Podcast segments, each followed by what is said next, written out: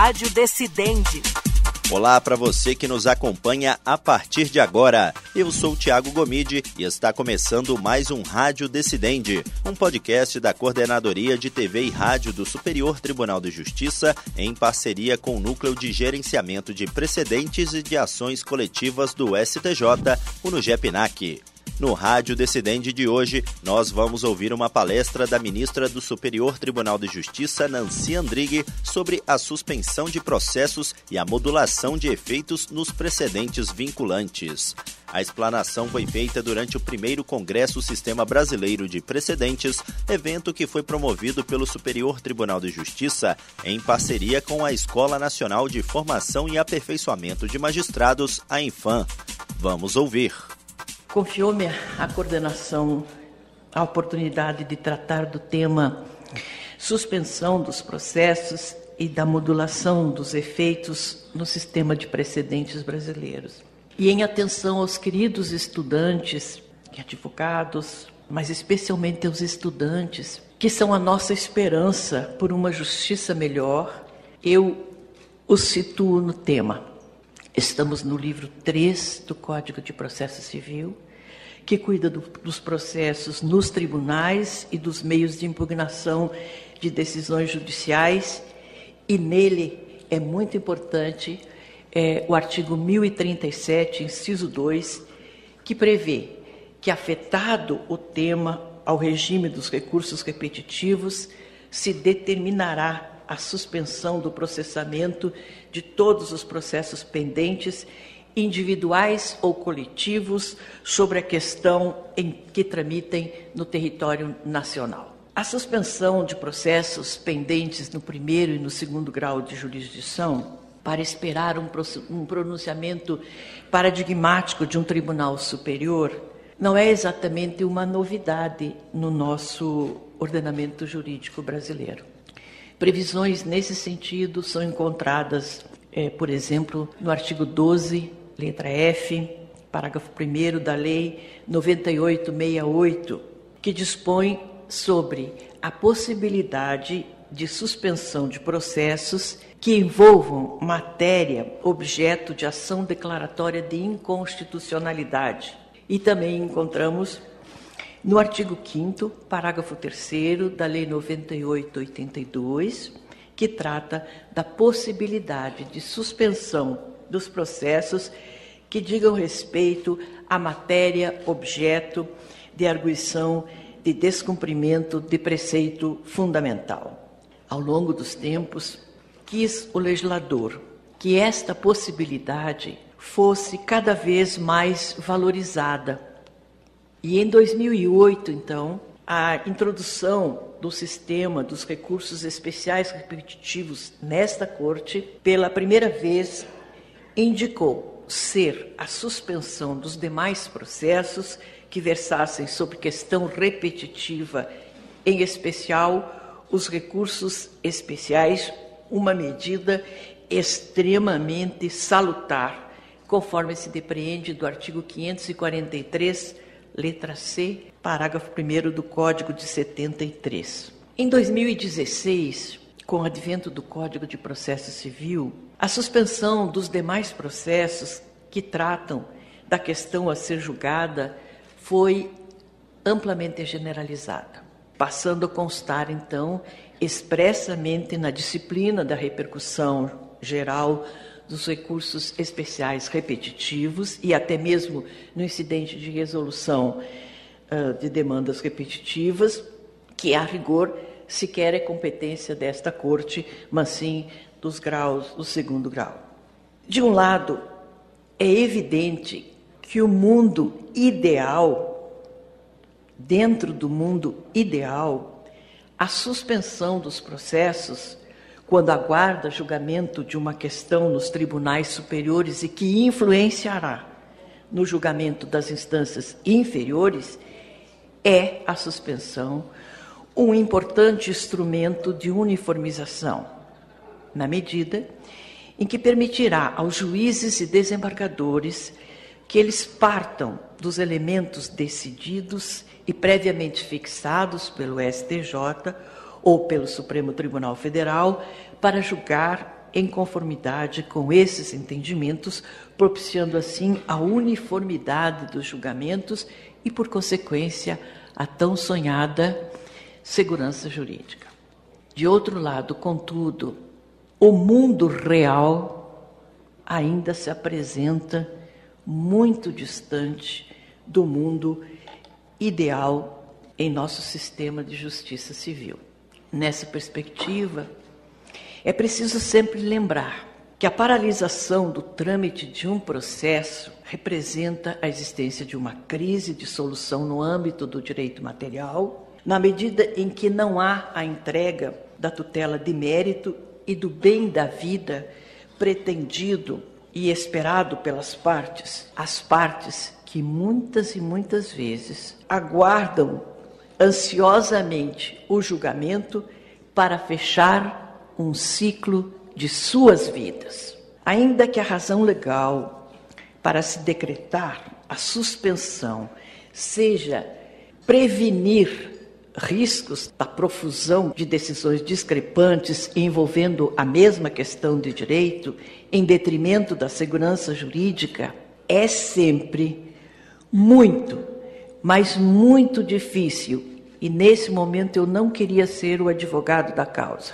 explicar ao jurisdicionado o porquê o seu processo ainda não foi julgado, de modo que, e isso é para nós juízes, a suspensão deve ser excepcional, justificada e perdurar o tempo mínimo necessário. Para a formação de precedentes qualificados, os tribunais superiores têm um procedimento próprio e diferenciado, bem como, e esse é um ponto importantíssimo, um tempo natural de maturação, reflexão e estudo cuidadoso do tema. É importante, nesse tempo dado ao tribunal, que se identifique a questão, que se selecionem adequadamente os, os recursos representativos da controvérsia. Essa escolha é muito importante. Nós que somos ainda neófitos no sistema de precedentes, quantas vezes, depois de ter feito todo o trâmite, chegar na sessão e o processo não poder ser conhecido. Então, é preciso selecionar adequada e tecnicamente os recursos representativos da controvérsia, que também se delimite o objeto da afetação, que se ouçam as entidades representativas da sociedade pela participação necessária. Vamos fixar uma decisão de certa forma, entre aspas, generalizada, e a sociedade precisa participar, porque ela será impactada, sim, com o julgamento paradigmático, até que, enfim, seja a matéria submetida ao, à sessão de julgamento. Diante dessa configuração muito própria da formação de precedentes em nosso sistema, nós temos um sistema muito próprio e eu diria muito amoroso com os nossos jurisdicionados. Por isso que às vezes é preciso ter um equilíbrio muito grande. Mas as luzes que vêm de fora nos ajuda a crescer e adequar ao nosso modelo.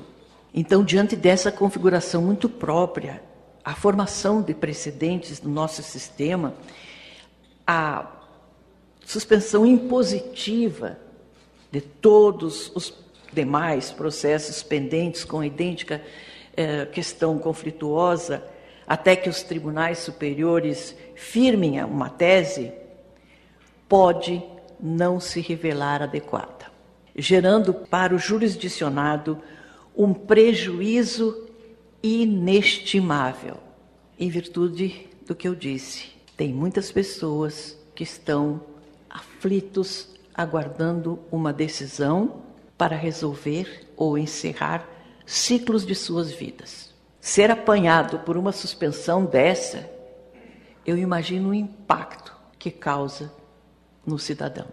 Nesse cenário processual em que se colocam em tensão os ideais da previsibilidade e da celeridade, o STJ tem flexibilizado casuisticamente a regra impositiva da suspensão, justamente para compatibilizar adequadamente esses dois vetores da maior relevância. E isso tem ocorrido quando a Corte delibera por não suspender os processos pendentes, normalmente quando a questão controvertida sobre a qual será formado o precedente tem natureza processual e poderá então não influenciar direta e objetivamente na resolução do mérito dos pedidos. Esta flexibilização do STJ também ocorre quando a Corte delibera por uma espécie de suspensão modulada, em que apenas processos de determinadas em determinadas fases ou de específico estado da federação ou regiões são suspensos. E dou um exemplo. Na recente afetação ao rito dos repetitivos do tema 1198, em que se pretende discutir a possibilidade de o um juiz, vislumbrando a ocorrência de litigância predatória, exigir que a parte autora emende a petição inicial com a apresentação de documentos capazes de lastrear minimamente as pretensões deduzidas em juízo, como, por exemplo, a procuração atualizada, a declaração de pobreza, a declaração de residência, cópias dos contratos ou extratos bancários, etc. Nesse processo, desse tipo de conflito, houve a determinação de suspensão dos processos pendentes que tramitam apenas no Tribunal de Justiça do Mato Grosso do Sul e nas comarcas daquele estado. Então, isto é uma modulação ou uma suspensão modulada. De igual modo, no rumo da flexibilização, uma recente afetação ao rito dos repetitivos foi do tema 1190, em que se pretende discutir a possibilidade de fixação dos honorários advocatícios sucumbenciais em cumprimento de sentença contra a fazenda pública, independentemente da existência de impugnação à pretensão executória, quando o crédito estiver sujeito a, ao regime da requisição de pequeno valor. Neste, ah, houve a determinação de suspensão somente aos recursos especiais e seus respectivos agravos que tramitam no segundo grau de jurisdição ou nessa corte.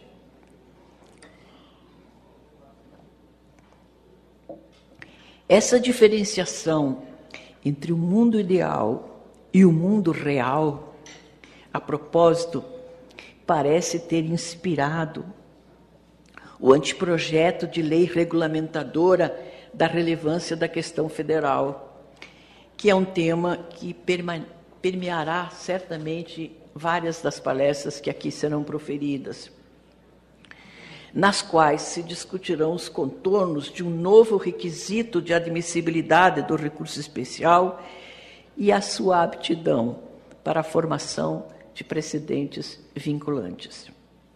Em sua versão originária no anteprojeto, apresentado ao Senado, contempla um, como uma faculdade conferida ao relator a suspensão dos processos após o reconhecimento da existência da relevância da questão federal. De modo que a flexibilização da decretação de suspensão indiscriminada dos processos parece ser uma tendência para melhor equalizar a matéria, mas sempre com os olhos postos na razoável duração do processo. Assim, a questão da suspensão dos processos para aguardar o julgamento vinculante deverá sempre ser permeada pela sensibilidade e atenção do julgador. Quantos e quantos processos são suspensos na leva geral e o advogado precisa comunicar ao juiz que o processo do cliente dele não pode estar na leva geral.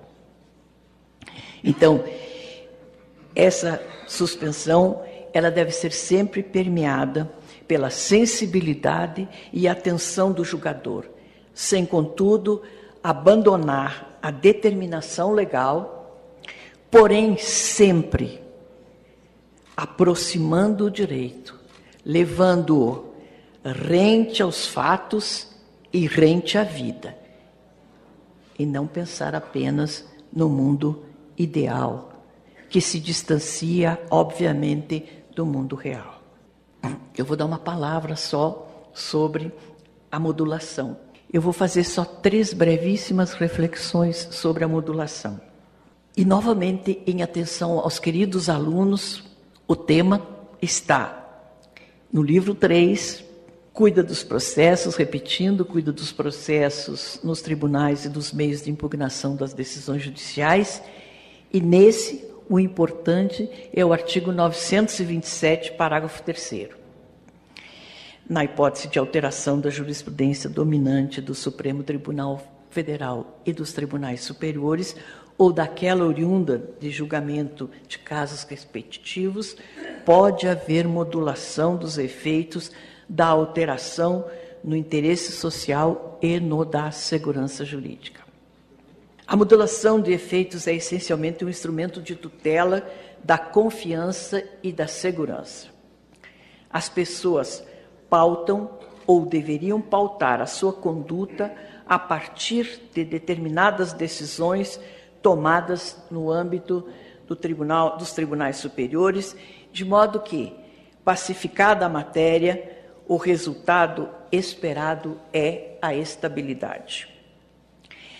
Mas a estabilidade, no entanto, não pode significar o engessamento, motivo pelo qual a modificação substancial do substrato fático ou jurídico que justificou a criação do, do precedente, ou até mesmo os resultados empíricos extraídos da aplicação do precedente poderão sim e eventualmente implicar na necessidade de sua revisão ou superação. E é nesse momento que o tema relativo à modulação ganha espaço e nos convida a reflexões importantes sobre a possibilidade ou não de um novo posicionamento acarretar a quebra da confiança que a sociedade deposita nas cortes formadoras de, de, dos precedentes. Conquanto o tema, falando, seja ou pareça ser relativamente simples, há muitas variáveis inesperadas, impensadas, que devem ser consideradas. Recentemente, recentemente nós vivenciamos na corte a necessidade de retificar um precedente firmado sobre o rito dos repetitivos. É, e esse repetitivo foi sob a égide do Código de 73. Foi a aplicação prática do tema 677. Revelou que a tese firmada naquele julgamento disse menos do que deveria ter dito e que não era possível extrair os necessários complementos, dando-lhe sentido dos fundamentos determinantes do julgamento precedente, e que isso teve como, como consequência uma seríssima dúvida no momento de sua aplicação. Nesse julgamento, instalou-se o debate a respeito da necessidade da demodulação dos seus efeitos. Não houve no caso concreto, uma superação do precedente. Mas uma correção, foi dado uma melhor explicação. E por isso que eu digo que agora, depois de velha, de 47 anos de magistratura, eu tenho que aprender português para aprender a escrever os enunciados e as teses de forma completamente diferenciada do que estávamos acostumados. Então, é uma, é uma nova vertente de estudo que nós, juízes, precisamos nos submeter e reconhecer que quando não escrevemos, ou que quando escrevemos não dissemos tudo o que queremos e o que precisamos, temos que parar e estudar. E aí vai a pergunta: seria cabível a modulação quando se está diante de uma espécie de retificação ou de uma complementação do precedente qualificado? Que, em razão de uma falha de concepção, não teve a capacidade de gerar a estabilidade e a confiança esperadas? A segunda reflexão. Havia nessa corte um forte entendimento de que a prova da, da premeditação do suicídio seria imprescindível para que se pudesse afastar a indenização securitária. Tratava-se de um entendimento consolidado na vigência do artigo 1440, parágrafo único do Código Civil de 16, e que foi mantido por longos anos após a entrada em vigor do Código Civil de 2002, que possui uma regra no sentido oposto, artigo 798, segundo a qual, no biênio inicial da vigência do seguro, o suicídio é um risco não coberto. No ano de 2015, essa corte superou o seu entendimento e se ajustou à nova realidade normativa, afastando a necessidade de demonstração da premeditação. E adotou um critério exclusivamente temporal para definir a cobertura securitária. Nesse momento, não houve modulação.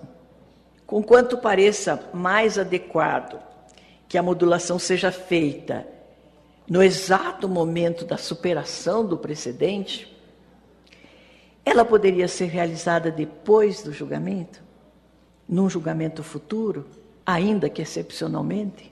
E a terceira e última reflexão. Em 2017, o Supremo Tribunal Federal, apreciando o tema 809 que fixou a tese que é inconstitucional a distinção dos regimes sucessórios entre cônjuges e companheiros, aplicando a ambos linha reta o artigo 1829 do Código Civil. Naquela oportunidade, houve a modulação dos efeitos, a fim de que a tese firmada fosse aplicada somente aos processos judiciais em que ainda não tivesse ocorrido o trânsito julgado da sentença de partilha. O inventário e o trânsito em julgado, como se sabe, são temas fortemente regulados pela legislação infraconstitucional, de modo que, após a fixação da tese, foram interpostos alguns recursos especiais para dar contornos mais exatos ao tema que, naturalmente, não seria capaz de previamente esgotar todas as possibilidades que a vida, que a realidade apresenta. E aqui, essa terceira reflexão, eu faço duas indagações. A primeira, as decisões interlocutórias ou acordos preclusos que, aplicando o dispositivo declarado inconstitucional, excluíram determinados bens ou herdeiros da partilha em inventário, ainda não transitado em julgado, eles seriam atingidos pela tese? E a segunda reflexão: se as partes do processo fizeram um acordo com base na regra declarada inconstitucional antes do julgamento do tema 809, mas esse acordo não foi imediatamente homologado ele ficou pendente. Poderá uma delas pleitear a revisão das cláusulas e a aplicação do tema diante do, do fato de ainda não ter havido o trânsito julgado da partilha ou do inventário, justamente em razão da necessidade de interpretação do direito infraconstitucional, esta Corte tem sido frequentemente chamada a dar novas feições à modulação feita pelo Supremo Tribunal Federal, mas à luz do direito civil aí e do direito processual civil. E uma última palavra. A ideia de modulação é recente entre nós e não é da nossa tradição. Ainda estamos construindo as nossas compreensões e as nossas interpretações sobre as múltiplas variáveis que o tema comporta. Agradeço penhoradamente a atenção de todos essa foi, portanto, a fala da ministra do Superior Tribunal de Justiça sobre a suspensão de processos e a modulação de efeitos nos precedentes vinculantes. Lembrando que essa palestra foi feita durante o primeiro Congresso Sistema Brasileiro de Precedentes. E esse foi mais um Rádio Decidente. Antes de encerrar, lembro a você, ouvinte, que este e outros podcasts produzidos pela Coordenadoria de TV e Rádio do Superior Tribunal de Justiça estão disponíveis nas plataformas de stream de áudio de sua preferência. E você também pode nos acompanhar pela programação da Rádio Justiça. Até o próximo episódio. Rádio Decidente